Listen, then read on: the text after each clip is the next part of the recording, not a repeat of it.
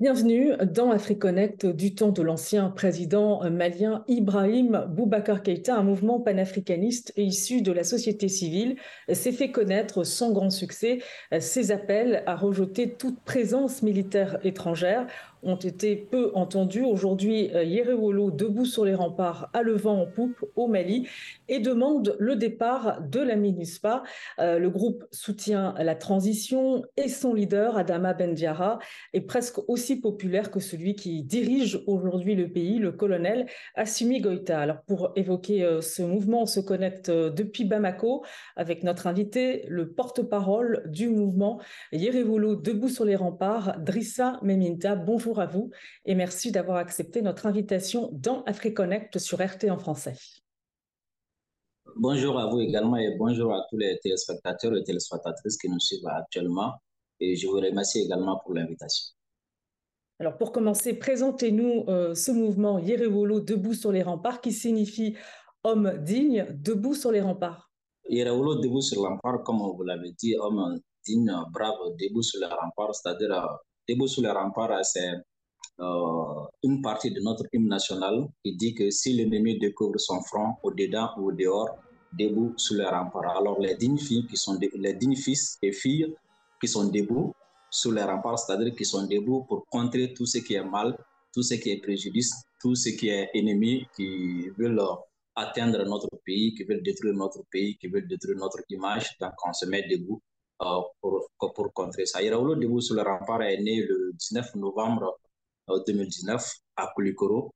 À la base, euh, nous étions tous des jeunes qui avaient adopté l'idéologie du premier président du Mali qui s'appelle Modibo Keïta.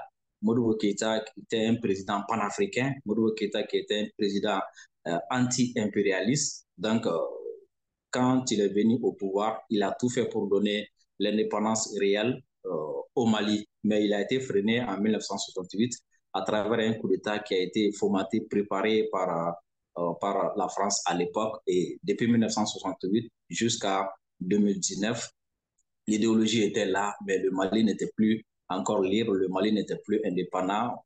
Nous avions une indépendance miroitée, une indépendance sur le papier, mais dans les faits, nous étions dominés, nous étions colonisés, on nous laissait rien faire, nous avions perdu notre souveraineté.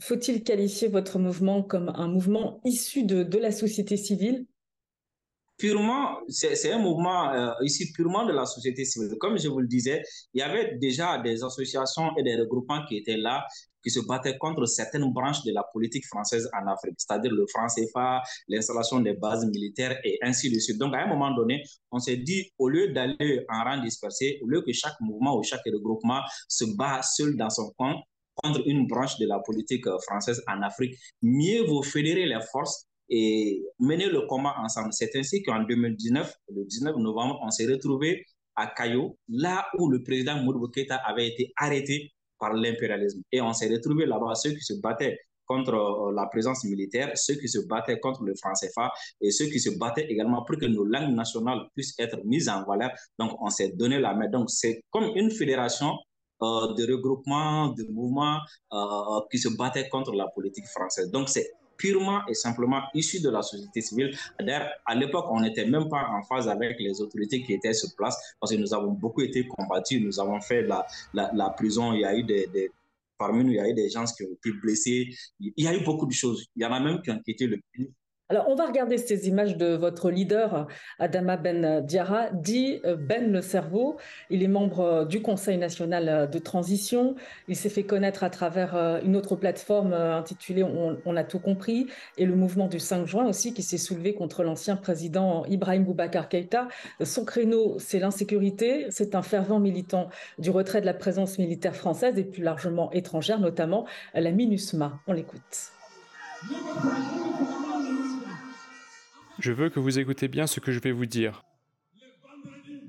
Le vendredi 23 juin 2023, ce jour, nous irons devant le quartier général de la MINUSMA et je serai devant le peuple malien avec des cadenas et des clés. Nous irons dire au premier responsable de la MINUSMA de vider les lieux afin que les héritiers de Modibo Keïta ferment les locaux de la MINUSMA à jamais.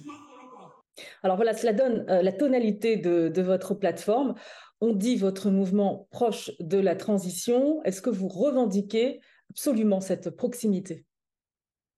Bon, nous, ne nous voyons pas comme un mouvement proche de la transition parce que nous, nous considérons même comme élément essentiel de la transition. Parce que cette transition, nous l'avons demandé, nous l'avons voulu. Euh, depuis 2019, avant notre premier grand meeting, le mouvement Yereolo Debout sur le rempart a écrit une lettre à notre ex-président Feu Ibrahim Boubacar Keïta. Et dans la lettre, on lui a dit que là où nous sommes, le salut du Mali, le salut de l'Afrique viendra du combat contre l'impérialisme. Et nous avons demandé au président Ibeka de dire non à la France, de dire non à l'impérialisme. Et tout ce qui va venir après, Yeraolo Debout sur la rempart est prêt à accompagner le président Ibeka et Yeraolo Debout sur la rempart est même prêt à être à la première ligne pour combattre euh, l'ennemi, pour contrer tout ce qui va venir. Et à l'époque, ça n'a pas été compris.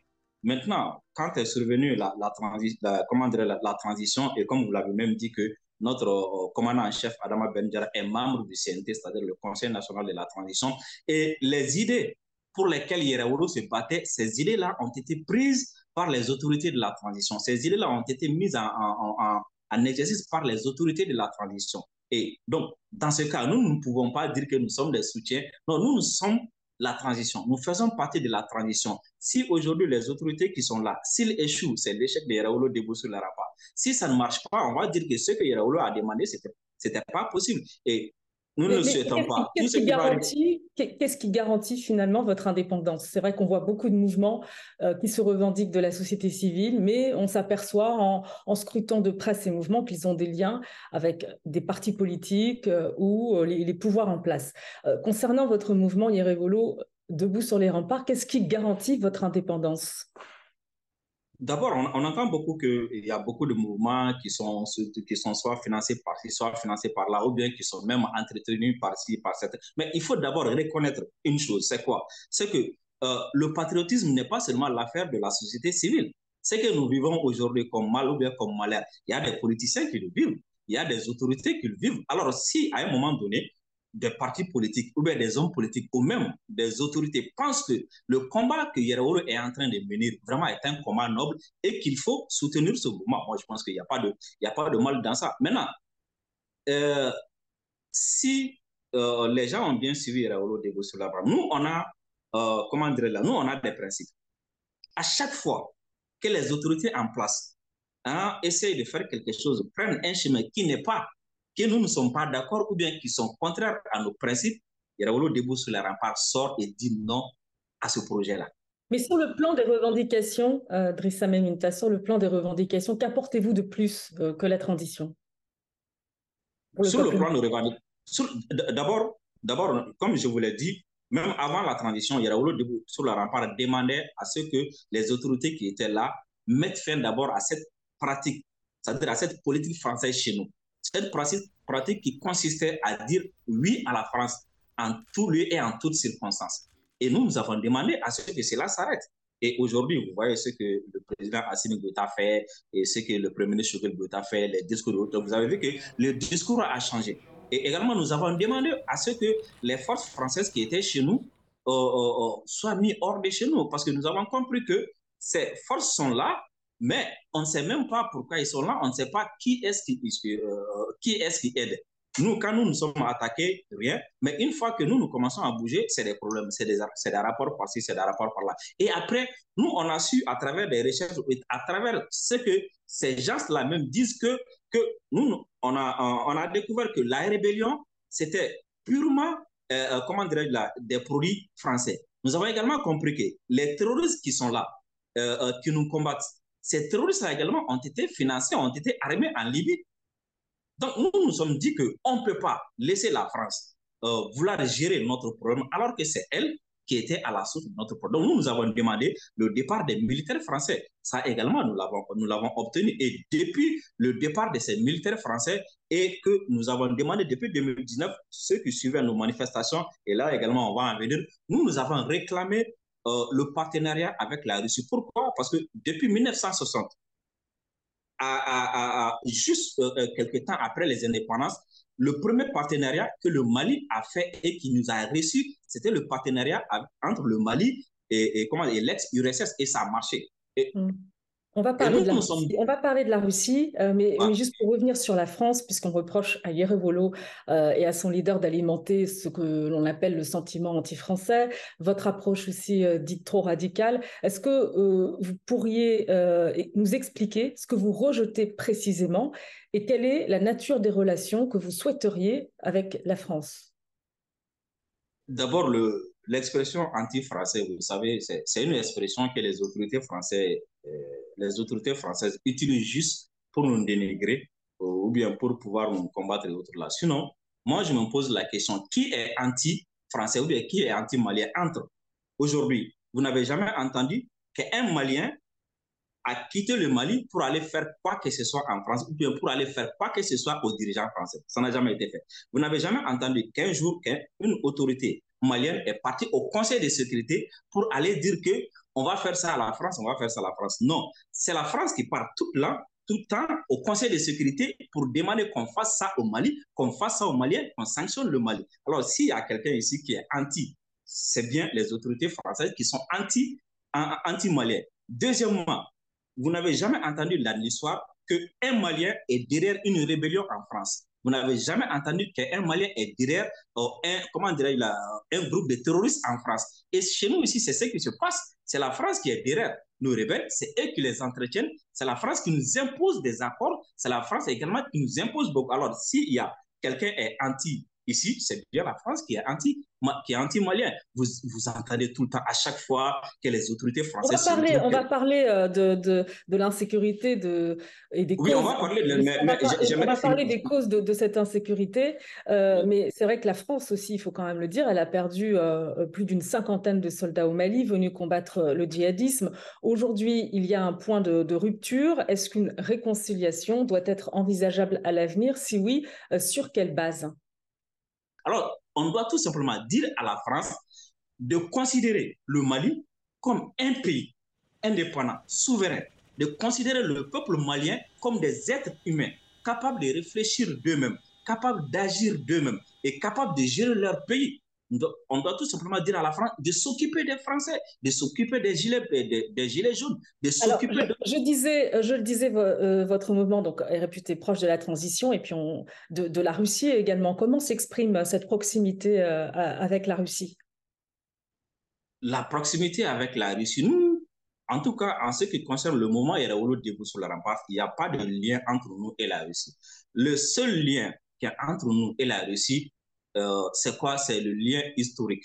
Comme je vous le disais tantôt, le premier partenariat bénéfique et prolifique à notre armée après l'indépendance, c'était le partenariat entre le Mali et l'ex-URSS. Et à l'époque, le Mali était considéré comme, euh, euh, comme détenant une des armées les plus efficaces et les plus, comment dire, entraînées et équipées en, en, Afrique. Et nous, à travers l'histoire, quand nous on a su ça, nous on a demandé à ce que ce partenariat reprenne. Et aujourd'hui, vous voyez que depuis que ce partenariat a repris, ça va aujourd'hui avec l'armée autour là, ça va. Donc nous, nous considérons la Russie comme un partenaire fiable. Un partenaire, d'abord, un partenaire que nous avons choisi. C'est là toute la différence. La France, nous ne l'avons pas choisi. Alors c'est vrai qu'autrefois, autrefois, la France constituait quand même un, partenaire solide hein, pour Bamako. La France n'a jamais été. Aujourd'hui, aujourd'hui c'est la Russie. Euh, quel bilan vous faites du, partenariat euh, Russie-Mali jusqu'à présent? D'abord, j'aimerais d'abord corriger, la, France n'a jamais été notre partenaire. La France s'est imposée. La France s'est imposée ici. L'histoire euh, euh, est témoin de ça. Alors, la, France est engagée militairement euh, au Mali à la demande de Bamako. Pas à la demande. Pas à la demande. La première demande est venue d'abord de François Hollande. C'est comme, c'est le pompier purement. François Hollande demande à Djonkouda de lui écrire mais vous vous souvenez, euh, vous vous souvenez quand même euh, que euh, lorsque la France s'est engagée dans cette guerre contre le djihadisme au Mali, les Maliens ont accueilli à bras ouverts la France. vous avez acclamé, je veux dire. effectivement, effectivement. Vous savez, ce côté-là, vous allez très bien comprendre. C'est comme le virus et l'antivirus.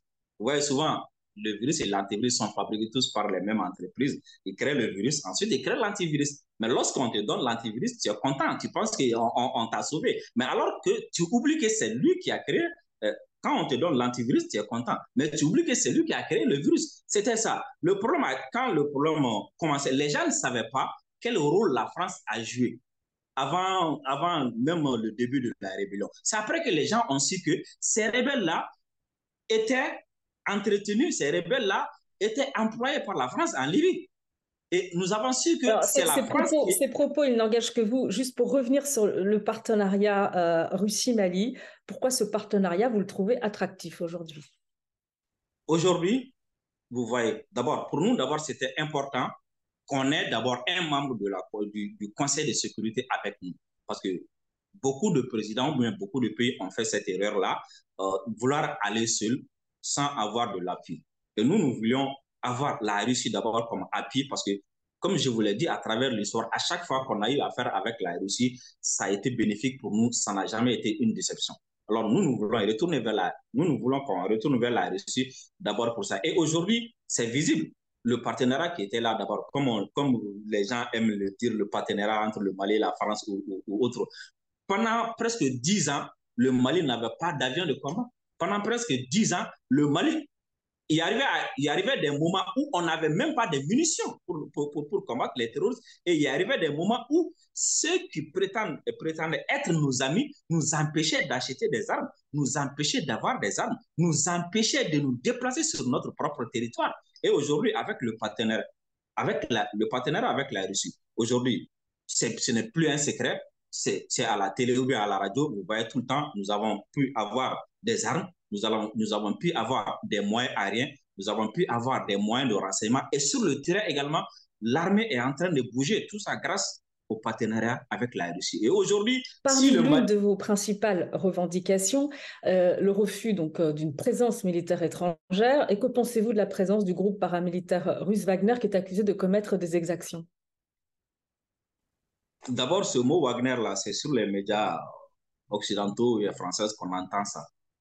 Ici, nous ne connaissons pas de Wagner, comme vous le savez tous, même avec la France. Lorsqu'on achète des armes, lorsqu'on achète des armes, ou bien lorsqu'on achète des armes à un pays, ce pays-là quand même a le devoir de vous donner des instructeurs, ne serait-ce que pour apprendre comment manipuler ces armes-là ou bien comment manipuler ces gens-là. Ça, ça existe toujours. il y a également euh, des, des partenariats entre des pays en matière de renseignement et autres là. Il y a des officiers qui peuvent venir chez nous, ou bien même aujourd'hui, il y a des officiers européens qui sont ailleurs, même dans d'autres pays, pour apprendre à d'autres officiers comment ça, fonctionne le renseignement et autres là. Au Mali, ici, ce que nous nous connaissons, c'est ça. Moi, pour la petite histoire, moi, le, le, le, le samedi, le samedi passé, moi, j'étais à, moi, j'étais à Kitas. Kitas, aujourd'hui, c'est une zone qui est un peu menacée. Et moi, j'ai été escorté avec l'armée malienne. Je suis parti avec l'armée malienne, je suis retourné avec l'armée malienne. Et aujourd'hui, c'est ce que nous, nous connaissons ici. Maintenant, l'histoire de Wagner et autres, là, c'est des fantasmes, c'est des histoires qui sont utilisées pour nous, pour dénigrer, pour, pour saboter tout ce qui se passe comme effort et pour également dire que le Mali, voilà, je voudrais vous entendre sur l'affaire Mora, parce qu'il y a un rapport de l'ONU. Donc, euh, euh, selon ce, rapport, euh, une enquête menée par le Haut Commissariat aux droits de l'homme des Nations Unies, au moins 500 personnes ont été exécutées fin mars 2022 par les forces maliennes lors d'une opération militaire conjointe menée avec Wagner dans le village de Moura, c'est dans la région de Mopti. Et les autorités maliennes ont, ont dénoncé un récit fictif, promettent une contre-enquête. votre mouvement dénonce un rapport fallacieux, haineux diffamatoire. Euh, sur quelle base vous réfutez ces graves accusations? D'abord, euh, euh, quand on les entend parler de rapport, vous savez, il y a quelque chose ici que nous ne comprenons pas.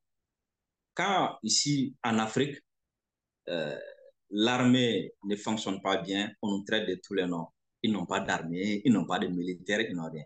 Et quand également nous avons une armée, on vient également nous dire, ah non, non, non, ils font des exactions, ils font ceci, ils font cela. Et aujourd'hui, on doit se poser la question.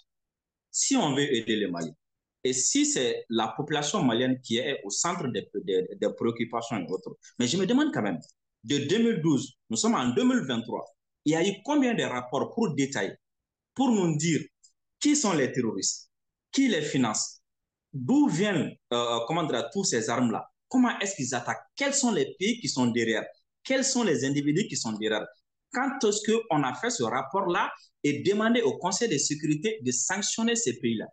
On n'en a jamais fait. nous n'avons jamais entendu parler de ça. Alors, comment est-ce que des gens qui prétendent nous aider ne se soucient pas, euh, comment dire là, ne cherchent pas à comprendre qui nous, nous agresse, ne cherchent pas à combattre qui nous agresse, mais cherchent toujours à savoir est-ce que nous nous battons bien contre ces terroristes-là Est-ce que quand on tue un terroriste, je, vais, je vais venir à la question, est-ce que quand on tue un terroriste, est-ce qu'on le tue par la tête ou bien on le tue par le pied? Nous, pour, nous. En tout cas, en tout cas euh, Brissa Maminta, cette affaire Mora, elle montre combien euh, euh, c'est compliqué de lutter contre le djihadisme, tant les groupes terroristes d'ailleurs parviennent parfois à cohabiter avec des populations. de quoi le Mali a besoin pour gagner cette guerre contre l'insécurité au Mali? Parce que c'est la priorité. Maintenant, en ce qui concerne ce que le Mali a besoin aujourd'hui, d'abord, aujourd'hui, nous ne voulons pas des partenariats coûte que coûte. Est-ce que vous comprenez? Nous ne voulons plus être euh, euh, une zone de euh, pour qui que ce soit. Nous voulons être respectés. Nous voulons qu'on prenne, qu'on sache que le Mali est un pays, le Mali est un pays indépendant et que les Maliens peuvent penser agir d'eux-mêmes. Deuxièmement, nous voulons qu'on arrête de vouloir parler à notre nom. Nous voulons qu'on arrête d'instrumentaliser notre société civile. Nous voulons qu'on arrête d'instrumentaliser nos communautés. Nous voulons qu'on arrête d'instrumentaliser, c'est-à-dire ce qui se passe au Mali à des fins politiques, à des fins diplomatiques aujourd'hui. Le Mali doit pouvoir faire des partenariats avec qui il veut, comme ça se passe ailleurs. Si nous voulons aller vers la Russie, nous allons vers la Russie. Si nous voulons aller vers la Chine, nous allons vers la Chine. Ainsi de suite. Nous voulons que les gens respectent ça. Et troisièmement, nous n'allons jamais accepter qu'on nous traite comme on nous traitait dans les années 60 ou bien qu'on nous traitait dans les, dans les années 800. Nous n'allons jamais accepter ça. Et aujourd'hui, parce que nous, nous savons aujourd'hui que l'Afrique est riche. Nous savons aujourd'hui que le Mali est riche. Nous savons aujourd'hui que si... Et en quoi tout cela, en quoi tout ce que vous dites finalement va aider contre, à lutter contre l'insécurité? D'abord, si ceux qui alimentent cette insécurité-là comprennent ça, ils vont arrêter d'alimenter ça. Vous demandez le départ de la MINUSMA, vous rejetez les accords d'Alger. Pour quelles raisons D'abord, la MINUSMA, d'abord, c'est un produit français. C'est la France en venant qui a demandé à nos autorités de faire appel également aux Nations Unies. Donc, c'est une fabrication française. Un. Deuxièmement, euh, depuis que la MINUSMA est là... un mandat onusien, on est, on est d'accord là-dessus. Oui, mais à la base, à la suite de ce que la France a dit. Parce que même les résolutions de l'aménagement sont faites par la France. Ça, c'est une évidence qui est là. Maintenant, depuis que l'aménagement est là jusqu'à aujourd'hui, on ne sait même pas pourquoi l'aménagement est là. Tantôt, elle nous dit qu'elle n'est pas là pour combattre les terroristes. Tantôt, elle nous dit qu'elle est là pour protéger les civils. Tantôt, elle nous dit qu'elle est là pour, pour l'application des accords. Tantôt, elle nous dit autre chose. Et aujourd'hui, je vais vous dire, le dernier mandat de l'aménagement, il a écrit noir sur blanc que l'aménagement doit protéger les civils.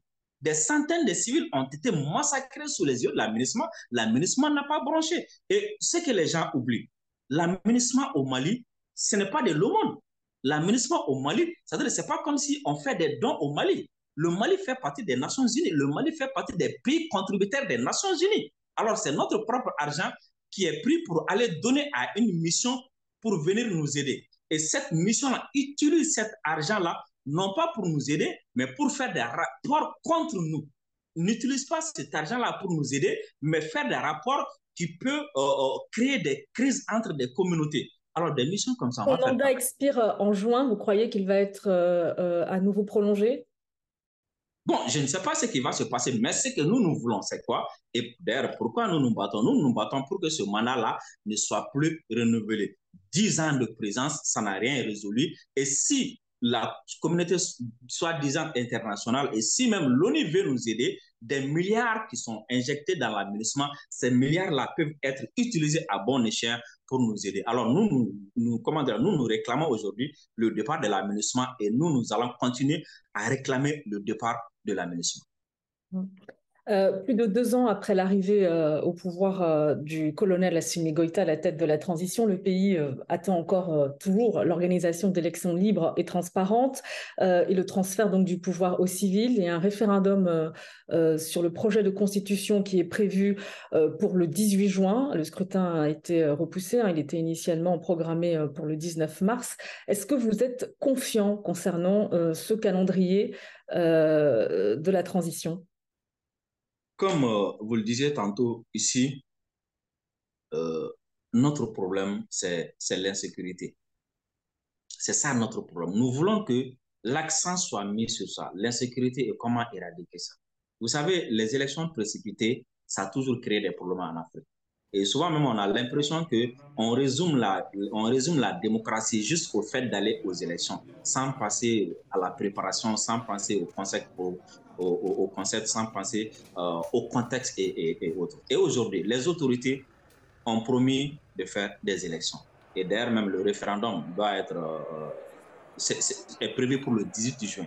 Et entre-temps, il y a des actions qui sont en train d'être menées pour aller aux élections. C'est l'idéal, c'est ce que les gens souhaitent. Mais il faut que les gens comprennent également que si toutefois faire ces élections-là euh, euh, nous amène plus de problèmes que des solutions, nous amène plus d'insécurité que de sécurité, pour nous, Yereolo debout sur le rempart, on doit revoir le calendrier. On doit revoir comment on fait ces, élections-là. Mais si les autorités sont sûres qu'on peut aller aux élections à la date prévue, pour nous, il n'y a pas de problème. Merci beaucoup à vous, euh, Drissa Meminta. Je rappelle que vous êtes euh, le porte-parole euh, du mouvement Yereolo Debout sur les remparts. Merci à vous.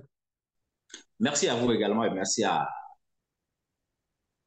tous les téléspectateurs et toutes les téléspectatrices. Et je vous remercie encore une fois de plus pour l'invitation. Merci beaucoup. Et merci à vous euh, de nous avoir euh, suivis. Retrouvez AfriConnect sur nos réseaux sociaux et notre site RT en français. À très bientôt dans AfriConnect sur RT en français.